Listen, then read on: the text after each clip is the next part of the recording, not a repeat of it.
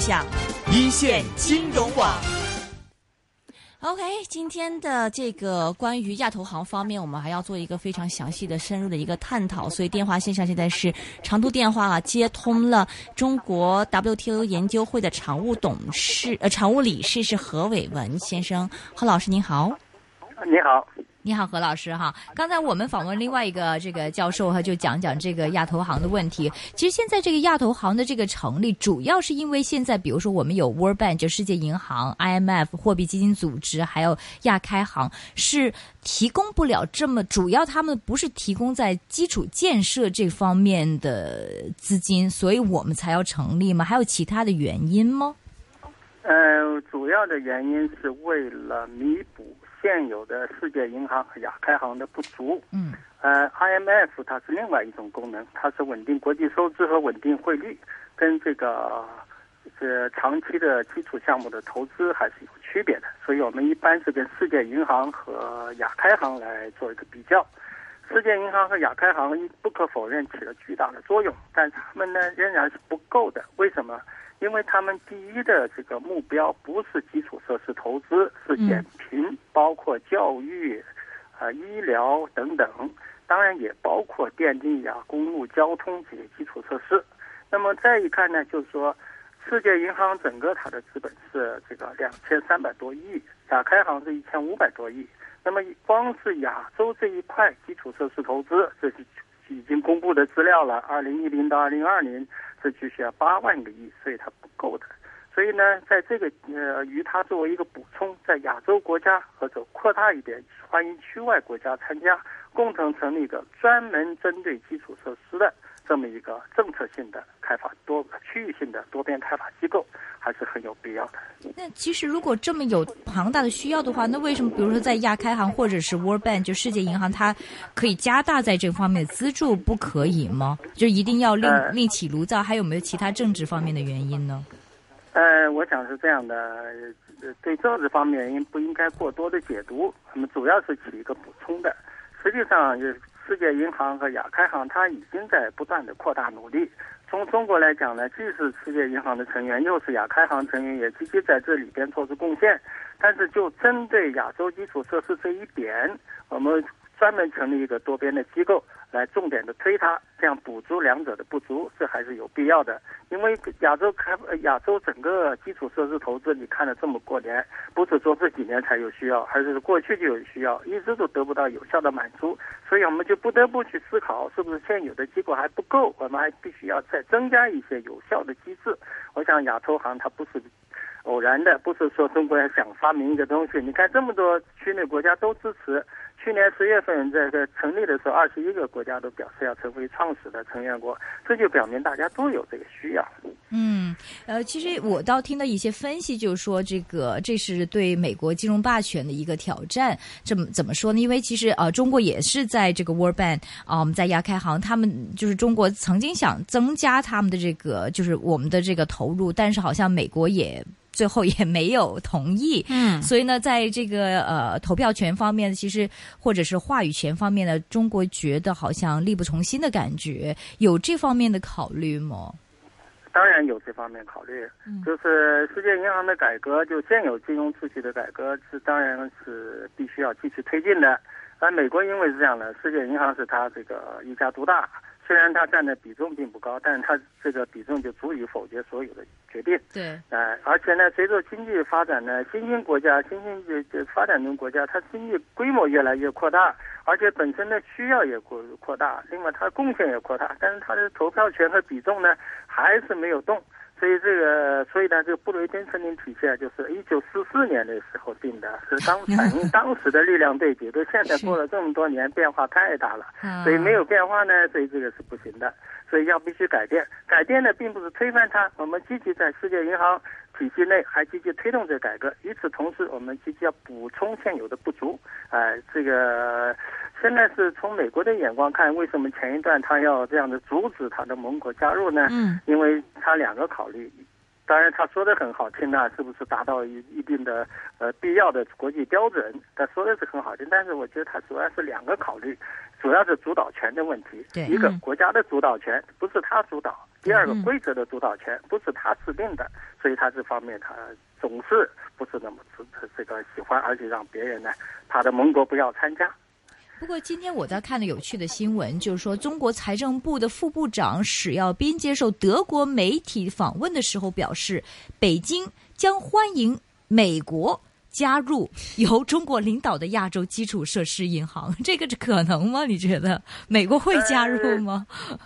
呃，我说这两个问题，一个从中国肯定是欢迎，从一开始成立的时候，我们既然表明亚开行啊亚投行它是用开放的、包容的。是为整个世界服务的，当然欢迎区外国家参加，当然包括美国，就像我们欢迎亚欧洲国家参加一样，这是中国的态度。第二，从美国会不会参加呢？很有意思的时候是前天三月十七号，英国金融时报发表了，呃，美国彼得森国际经济研究所前任所长、创始人 Berkstein 的文章，他说呢，他建议美国参加亚投行。而且说华盛顿去反对这个能够为亚洲基础设施这么大一个需求提供好处的这个亚投行。就反对他这个是华盛顿犯了一个巨大错误呀！你干嘛要这么干呢？嗯啊，当然从美国政府来考虑，我认为目前他不会考虑参加。对，这个不不可能嘛。但是呃，您您说这个补补足它不足，就主要在讲是基建方面的不足，还是说其实可能在 World Bank 或者是亚开行他们里边在体制方面或者是条例方面也有不足的地方，而我们呃成立这个亚洲基础呃设施银行会补足在在条。条例方面可能有不足的地方吗？哎，我认为两方面，一个是资金方面的不足，嗯，呃，第二个是治理方面的不足。治理现有的这个这个布雷顿森林体系里边，有关就是援助方面的，就是开发援助方面的和开发支持方面的，世界银行啦、亚开行，还有包括美洲开发银行多多种方面的这个体系呢，它的治理体系应该是很完整的，也是应该说总体说有效，但它有个缺点。就是比较过分强调了这些被接受这个投资的这些国家的义务和它的这个附带条件，这方面呢，所以这个亚开行呢，啊，就我们新成立的亚投行要在这方面做这些探索，更加容易获得，更加这这个有利于这个接受投资国家的发展。当然，这方面现在还下不了什么结论。我认为这是一个有益的实践中间去。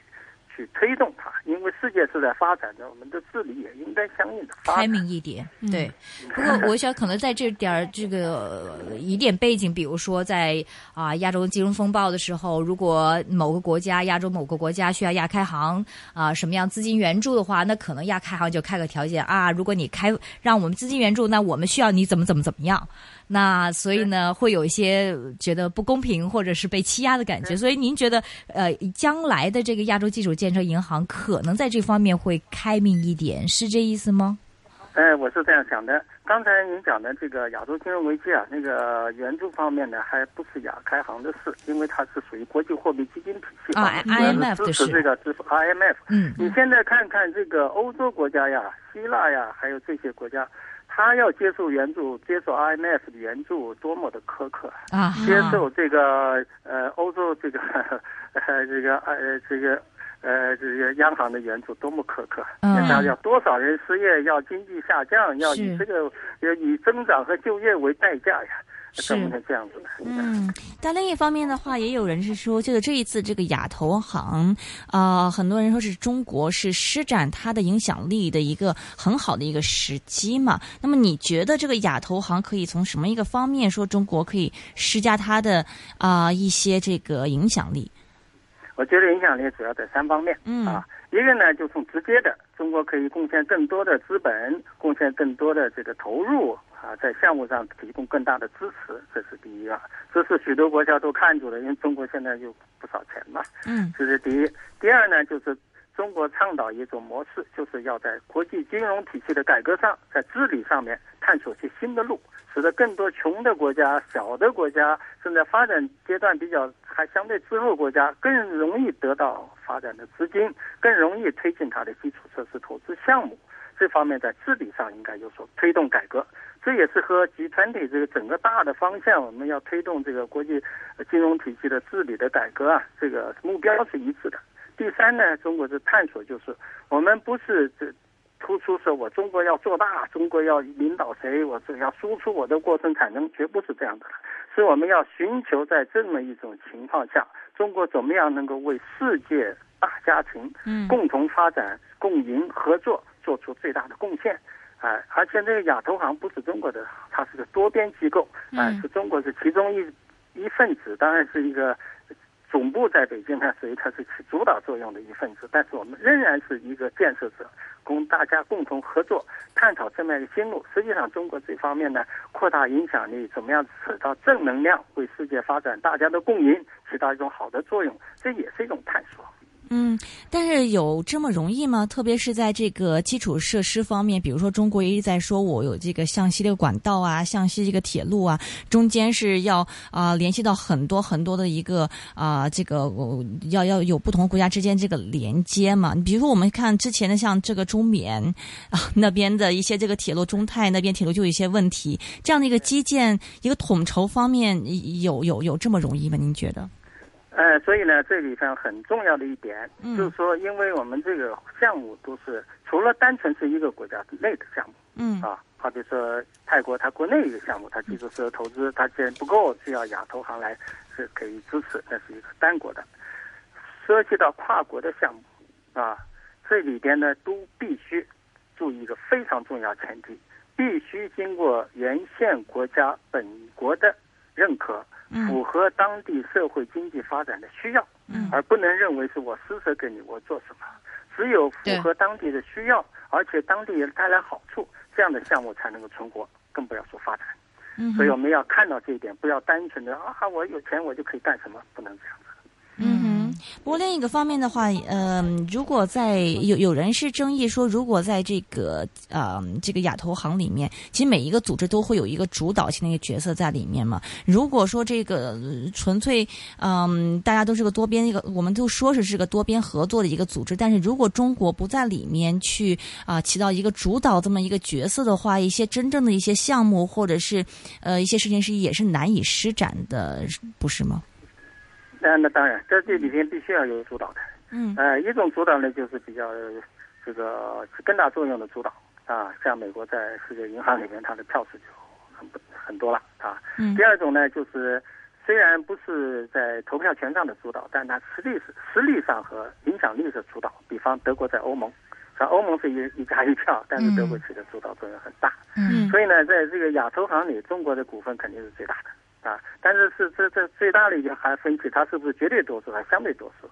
我们只能是相对多数。相对多数怎么样不做呢？是通过发挥它的主导作用，同时要最重要的是喂喂喂喂，是只有大家的支持，大多数的同意。喂，何老师。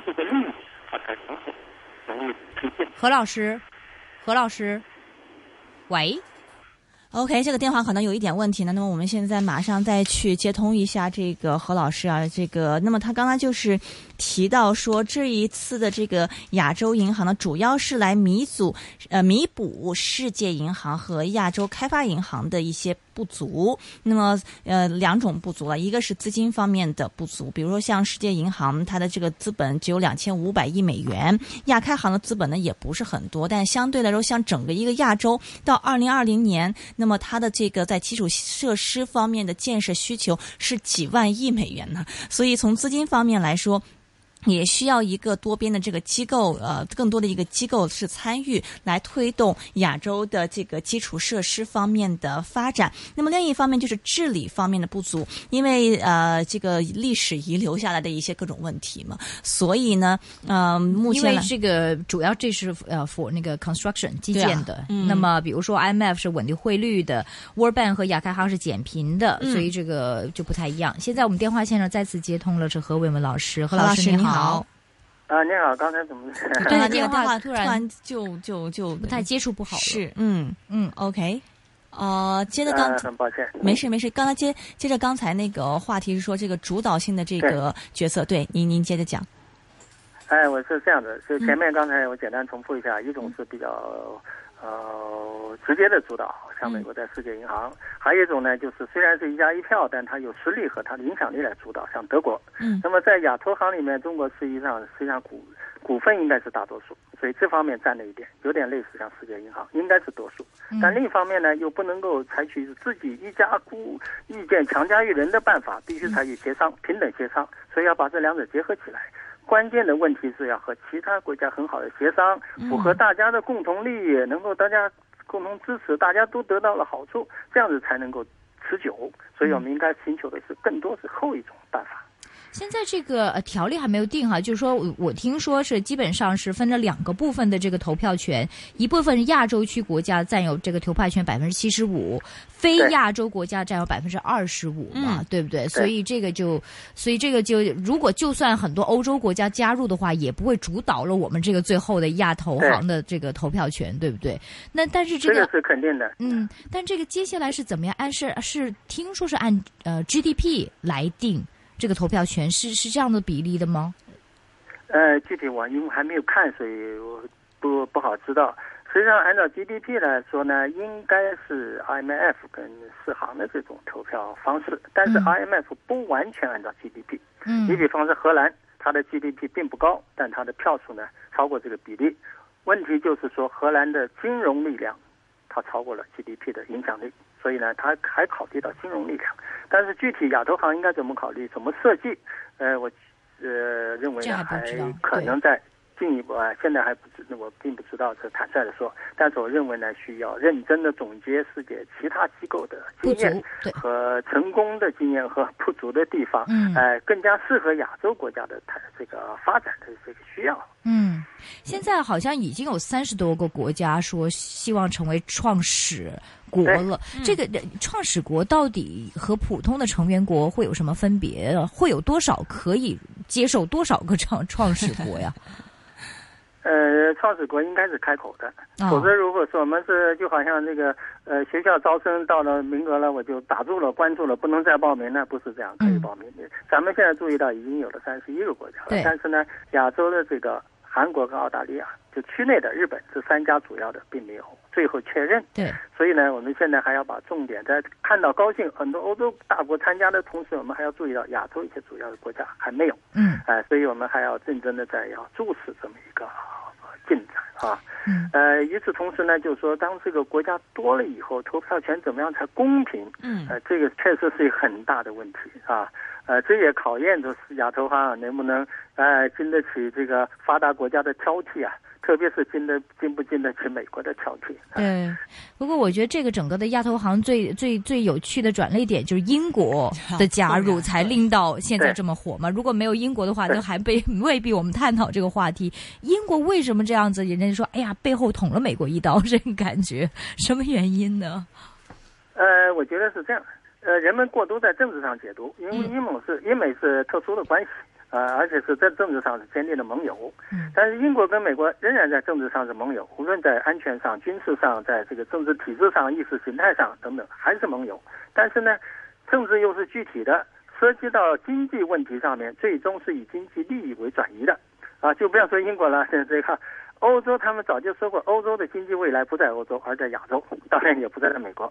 所以呢，亚洲的发展对他们至关重要，这是他一个本国经济发展。第二个，英国如果要保持世界上金融的影响力的话，它必须有亚洲，是吧？都他如果都离开了亚洲的发展，坐在这个大车外边，那他是不行的。所以呢，这个英国也要考虑参加。实际上，在这个英国之前，法国已经表示出来了。一带一路呢对他有利，啊，所以他早就在考虑，他也考虑某种方式，但是呢，就英国行动比较快一点，所以呢，这个英法德意大利应该说是从本质上来讲没有太大区别，都是这个前面我说的这个利益导向。嗯，呃，会有什么样的利益啊？对，就是具体来说，具体对啊，我们听的就是花钱的事儿，我帮人家捡起捡，我帮对啊，我们到底有什么得益呢？是说实在，或者英国这个欧洲国家有什么得益呢？哎，从从。对欧洲国家有什么好处是吧？嗯，对，或者对，先讲欧洲吧。嗯，我们先来这么说，亚洲基础设施投资不说是这么大的盘子嘛，八万个亿啊！当然，他不知道二零二零年为止，他要二零三零年、四零年、五零年的时候数十万亿。好，现在亚投行的资本是多少？现在是准备一千个亿，是吧？创初始是五百个亿，最后也不会太多，因为四行才两千多亿。好，那么就光靠这个资本是不够的。更多要靠什么？靠资本市场，所以有一种分析嘛，OECD 分析就是世界整个资本市场，就私人资本、各种基金、投资银行，还有各种能能够运作的资金的资源是六百九十万亿。而这方面，欧洲国家作为老牌的这个经济强国，它有大量的投资银行、投资基金，还有大量的运用国际资本的渠道。那么他们要找地方投啊，他要找地方去盈利啊。所以亚洲这一块蛋糕，它怎么能够丢呢？所以它直接盈利，它不能丢掉，是推它直接盈利，是吧？第二个呢，它如果说更多的参与了亚洲的基础设施项目，基础设施项目跟这个一般的这个工业项目不一样，它涉及面非常广，它的带动的产业链很多，所以对它今后造成的这个呃机会也是很多。第三呢，通过这个，它在亚洲增加它的金融影响力、资本影响力和它今后各方面的这个。市场空间都有很大的帮助啊，所以呢，而且更多呢，就是跟亚洲的这个进步啊，它的联系更紧密，对它的将来的整个世界影响力也都有好处。嗯嗯嗯，对中国呢，好处在哪里？你说是欧洲国家，中国中国中国对中国来说，就亚投行对中国的好处。对对，亚投行对中国的好处肯定第一。中国作为一个全球的，应该我们不要把自己光定位在这个中国国界内，也不要光定位在亚洲内。我们的定位就是中国，中国作为世界第二经济大国，而且迟早要成为第一经济大国。那我们的这个战略应该是全球的，是吧？中国一方面我们的发展需要全球，第二呢，我们对全球发展要负一个大国责任，所以我们等于是要把自己的资金、这个生产力和什么跟自己的跟周边。因为亚洲首先是周边的更紧密的融合在一起，所以这个是为“一带一路”也是一个很好的基础啊。所以在这个基础上呢，我们和我们这个周边的国家、亚洲国家，在这样的深刻的、牢固的基础上建立一种共赢的关系，这也是对我们今后的发展空间也是一个极好的保障。嗯。嗯，所以这个呃，对中国来说，在这个呃，因为我看到有些分析说，这个跟人民币将来的整个国际化也有很重要的关联，你可不可以在这方面多加解释呢？嗯，我觉得这个不是主要的，嗯，当然是有关联，就是以后以后具体项目上可以谈，我说这个项目就用人民币来投了，或者用人民币来结算了，嗯，它肯定增加很多的空间，因为这个人民币的国际化呢，它表现的一种是呃贸易上面的。或者是非这个这个经常账户上的这个比较多支付，第二呢作为投资的是吧？那个第三呢它是作为储备的，第四呢作为世界货币，这个逐步逐步来。人民币国际化的一个最重要的标志是将来进入 IMF 的 SDR 的这个成分啊，如果能进入 SDR，它就可以在相当有个质变。好像刚跟德国谈了，德国是支持说这个增加，对对对，嗯，对。呃，而且 IMF 呃，这个拉加德也表示了，但是他要具备一些先决条件。首先就资本项要可兑换，这我们还没做到。哎，所以呢，这要逐渐创造条件。当我们成为这个 ISDR 的货币篮子的一部分，那么国际化就是一个飞跃，就是个质变啊。当然，这个“一带一路”的推进呢，对这个方面肯定是一个正贡献啊。但是具体贡献度有多大，现在还因为还没开始了，现在还说不来。嗯，明白。现在刚才您说这个在亚洲方面有几个大国，日本、韩国、澳洲还没有决定加入。我想日本加入的可能性是很低很低了吧，对不对？日本看美国，呃，日美国怎么说他也怎么对。那美国现在不会说让日本加入，不会让日本对呀。那澳洲和韩国，您预计，呃，因为澳洲说考虑嘛，嗯嗯，现在您觉得，因为离月底没有多少时间了，您您觉得会怎么样呢？结果？澳大利亚，第一个，我估计最后他会加入。嗯，如果他被这个停留在亚投行之外。澳洲叫澳大利亚边缘化，它这个经济上它是不能够呃承受的。嗯。第二，澳大利亚在政治上和军事上是美国的坚定盟友，对所以从政治和军事的考虑，他不得不考虑美国的意见。所以最后，澳大利亚可能会出现一个呃含糊的有条件的加入，和和欧洲国家有所区别。什么意思？就他提一些，就是我要加入，我要提一些条件。哎，有可能。那英国都没提，你提，对啊，英国不需要提。英国因为英国不是受制于美国，在经济上并不受制于美国。啊，他这个澳大利亚呢，他是我前面说了，就是他在政治和军事上面，他是军事，呃，政治、军事和安全方面。你看澳大利亚这个很有意思，他的总理啊，在这个经济上是对中国很火热的，在政治上的这个中军事上是并不是这样，对 对对，是相当亲的，是的，亲美的，是的。哦，所以你觉得澳洲也会提起条？那中国会接受吗？呃，我觉得。我们这个时候就要看大的方面了，嗯，要权衡利弊，哪个好，哪个都不好。当他提出一些条件不是太要害的啊，或者说提出一些呃，并不影响全局，也不影响这个今后的合作，我觉得中国可以接受。当然，这个不是中国一家说了算，要这个创始成员国大家都批准的，是不是？要是这个大家都如果有大家不批准的，没用啊。所以这个对澳大利亚，他也得。掂量掂量，他这不要提太多，提太多可能呃也没用啊。嗯，韩国呢？或者说有保留的参加，或者他就是不提了，但是他有保留的参加，这个具体我都不知道。那个现在不敢去就先去乱说，因为是这需要进行大量的占有实际资料，现在还缺乏这方面资料，所以从大的态势方面，从这方面做些推断。韩国我认为呢比澳大利亚要好一些，他会加入的。那韩国不更要看美国的脸色了吗？他那么小的国家，嗯，呃，可是韩国你看呢，就是在政治关系上跟中国关系跟澳大利亚与中国关系不太一样，啊哈，这关系更加好一些，啊哈。嗯哼，OK，呃，之前在这个一说了亚投行以后，美国已经多方阻挠了嘛，那么又是通过各种施施压，不让这个澳大利亚和韩国进去。现在事情到到这一步，你觉得后面美国会有什么样的方式去阻挠，还是说干置之不理？呃，现在美国已已经有做了一个很体面的表态呀。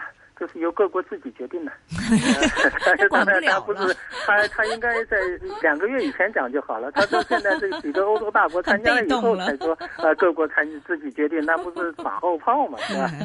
不过其实你细看这个现在亚投行的这个意向创始成员国，其实有很多本来跟中国大陆也不是非常友善的国家，比如说菲律宾、越南，他们已经表示在里边了啊。比如说科威特呀、沙特、阿拉伯呀，这都跟美国很友好的关系的国家，其实已经在里边了，所以我们也不要把它特别政治化。在里边的就是中国友好国，不在里边的就是对中国反对。其实也不是，他你看那什么蒙古也在里边，印度也是很大的国家，对我们不能那样简单划线。是是是。所以虽然就是说这些菲律宾、越南呢，在南海的问题上跟中国有争端，但在亚投行的问题上是一致的。是明白。现在您觉得亚投行在下面进一步发展的话，面临的要要急切解决的有哪一些问题？嗯，呃，我觉得现在判断还有点早。嗯首先是把这个架子打起来，打起来让它开幕啊。年底再开就好像是这个世界银行成立的时候，他当时在。还正式成立之前，你要是把这些东西都药方都开好，他也开不出来。只能在实践中按照这个方向去做。我觉得最重要一点就是要协商一致，保证各方的最大利益。嗯。不过刚才您说的一点就是说，其实，在欧洲方面，因为他们有很多的投行，他们有很庞大的资金，嗯，可以帮助这个亚投行的基础建设的开发。不过，所以也就是说，换言之，其实这个亚投行也需要这些国家的加入，对不对？当然。对，所以为什么说我们是开放的嘛？我们是对区外国家开放的，欢迎大家来参与，嗯，参与啊。嗯，明白。好的，OK，好的。今天非常感谢是啊，W 对啊，非常非常好，很清楚啊。啊，这是中国 WTO 研究会的常务理事是何伟文何老师呢？今天很详细的给我们介绍一下亚投行方面的这些这个背景啊，对啊，发展呐，从政治方面、经济方面做做了一个很详细的分析和探讨的哈。非常感谢您何老师，谢谢，谢谢，再见，好，谢谢，拜拜，拜拜，好，拜拜。